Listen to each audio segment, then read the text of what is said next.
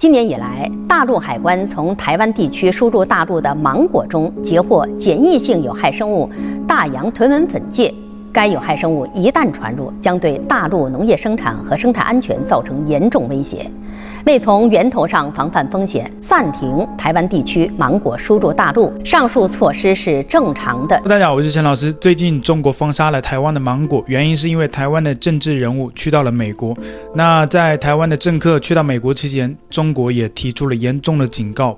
包括非常严重的军事行动，甚至喊出了备战。我们也看得到，中国的网络上也在叫嚣战争呢。很多的中国的小粉红，中国的网友都在说啊，这一次台湾的下场就要到了。譬如说什么，这一次国家应该真的要出手了。譬如说，我们又要见证历史了。结果我们见证了什么历史呢？就是见证了台湾的芒果被中国封杀了。这一次中国封杀台湾芒果，我们来看看中国网友是怎么看待的，他们有没有感觉到尴尬呢？我们看到有网友留言说啊，原来我们每次出手都能让弯弯预想不到，确实预想不到，因为弯弯呐都被你们什么备战呐、啊、搞得吓到了，对吧？弯弯都在备战，弯弯也在预防，万一你们真的打过来了，对吧？所以台湾我们也看到有些军事在做预防啊，可能演习啊等等的。结果你倒，你说好了不做到，说到不做到，每次都是吓唬别人说备战，结果来了个经济战，结果打的是芒果战。啊，所以这些小粉红说啊，原来我们每次出手都能让弯弯预想不到，确实，这就是我们的高明之处。弯弯忙着军事演习，结果我们不打实战，打的是经济战，打得台湾措手不及，这就是现代战争的策略之处。你怎么不说国家在下一盘大棋呢？对吧？国家每一次都说打实战，每一次还没有开始的时候都说这一次我们就是拭目以待啊，又就警告台湾。结果啊，最后都是来一个预想不到的结果，要么是封杀台湾的水果，要么就是封杀一个海里的一个什么什么的石斑鱼啊，就是一些名字我们自己都听没有听过的，确实预想不到。还有网友留言说，上一次是菠萝，这一次是芒果，下一次我猜是梧桐。你别猜了，你回家做白日梦吧。下一次不是草莓、香蕉，就是西瓜、苹果、火龙果。还有网友留言说，弯弯去美国转一圈，嗯、没想到回来只能吃芒果了。据说一人一天吃十八斤，想想都惨。这就是他们所谓的民主。呃，一人十一天十八斤，我不知道是真是假，我不知道这些大陆网友从哪里得来的这些宣传的新闻的来源，真的是一天吃十八斤吗？荧幕前的这些台湾人，你告诉我。你们一天现在吃十八斤芒果吗？而且这就是你们所谓的民主吗？这是毫无关联呢！我相信啊，中国封杀了台湾的，不管是芒果还是什么水果，那台湾人作为台湾人，肯定有义务会去支持自己的水果。这是一个象征性的动作，是一种支持，而不是说我一天要吃个十八斤、一百斤。是这样的，我相信荧幕前的很多台湾观众，甚至有些人都没有去吃芒果，对不对？有些人可能爱台湾，他就去买一些芒果。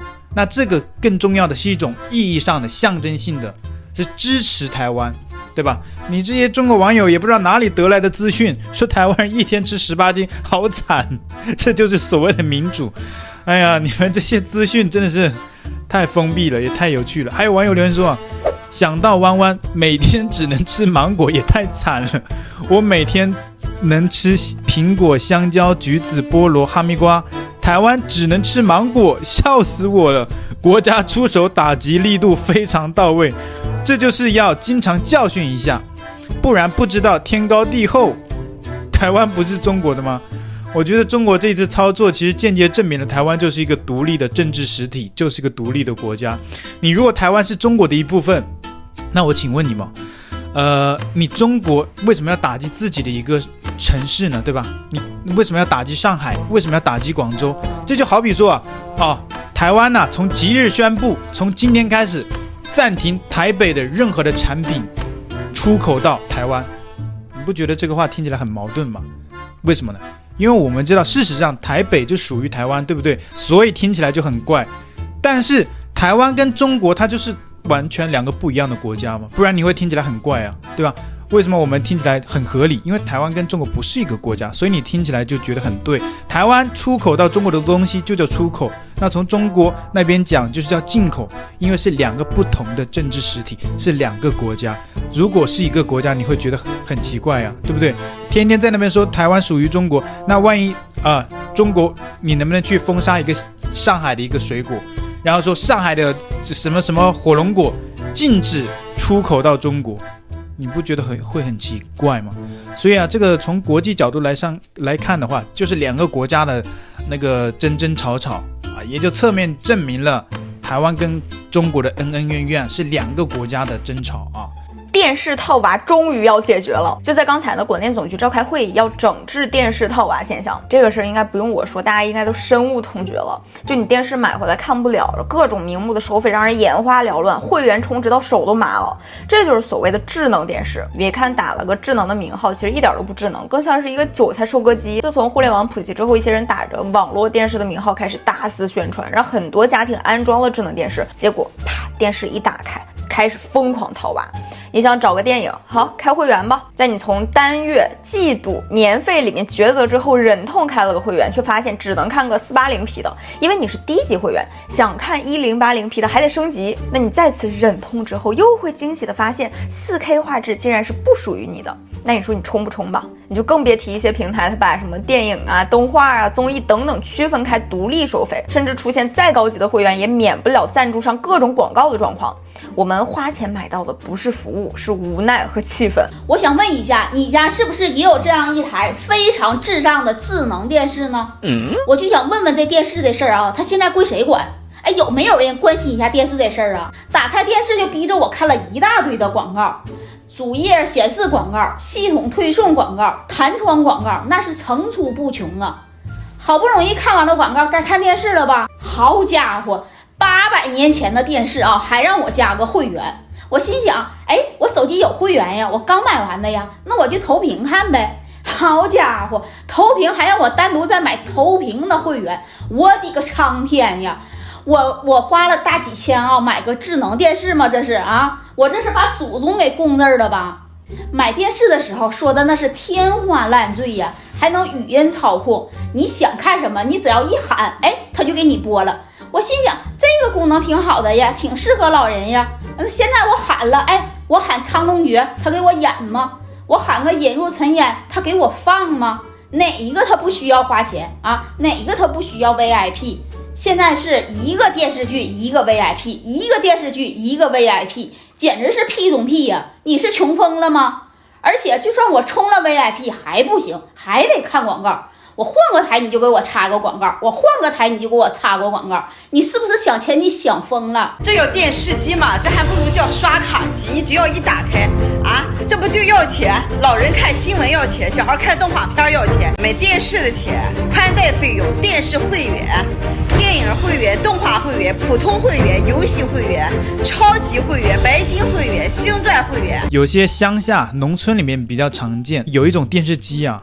全是套路，全是坑，专门骗钱的，也不能说骗钱吧，就是你看起来不像骗钱，但是你如果真正要用的话，去看电视的话，想要舒舒服服的去看一个电视节目的，非常的难。啊，就是各种各样的套路，让你去充钱、充 VIP、去除广告等等的。所以说，这样的品牌它比较多出现在农村，因为城市里面大多数的人有自己的思维啊，也是比较聪明的，也有自己的维权的意识、法律的意识。但是农村里面很多的都是年长的，或者是没有文化的一些人，在乡下农村里面，所以这种品牌它一般就是抓住了农村的这一个。消费者的心理，农村的消费者他专注的是不是品质，而是价钱。那价钱越便宜，他们就会买。所以这些呃杂牌的一些电视机啊，他们就是主打价格非常的便宜，但是充满了套路。一旦你买了这个电视机回来啊，就是个无底洞，你天天都要扫码 QR code 啊，充值一下，就有点像那个什么韩国人的那个 YouTube 的那个 logo 一样。你就一直要扫码去给他充值，不然你就一直会看广告。甚至啊，你扫码充值了之后，你还会有广告。然后这个平台会告诉你啊，虽然你是会员了，但是你现在看到的广告是会员广告，会员定制的 VIP 会员广告。你说这气不气人呢？那有些人呢，就继续也不懂嘛，全是坑。有些老人可能不懂，他继续扫码，又付了钱了，付完钱之后还是有广告。那平台声称呢，这个是尊享广告，就说是最高级的广告，就是你看的这些广告都是我们为你们定制最最最高级的。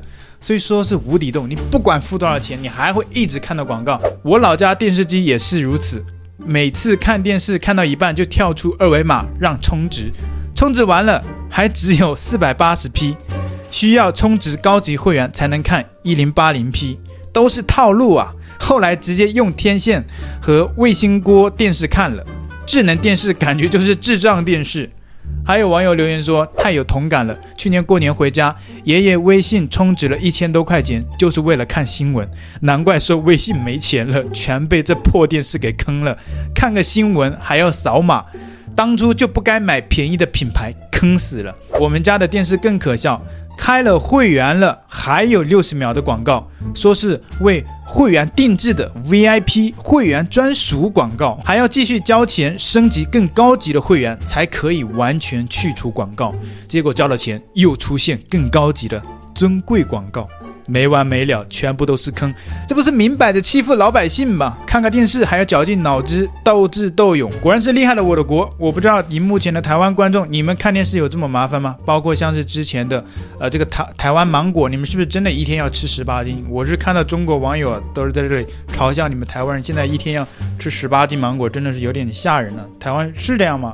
欢迎大家在留言区跟我们来分享，你家电视是不是要一直扫描 QR code，一直交钱？看完一个节目扫一下，看完一个扫一下。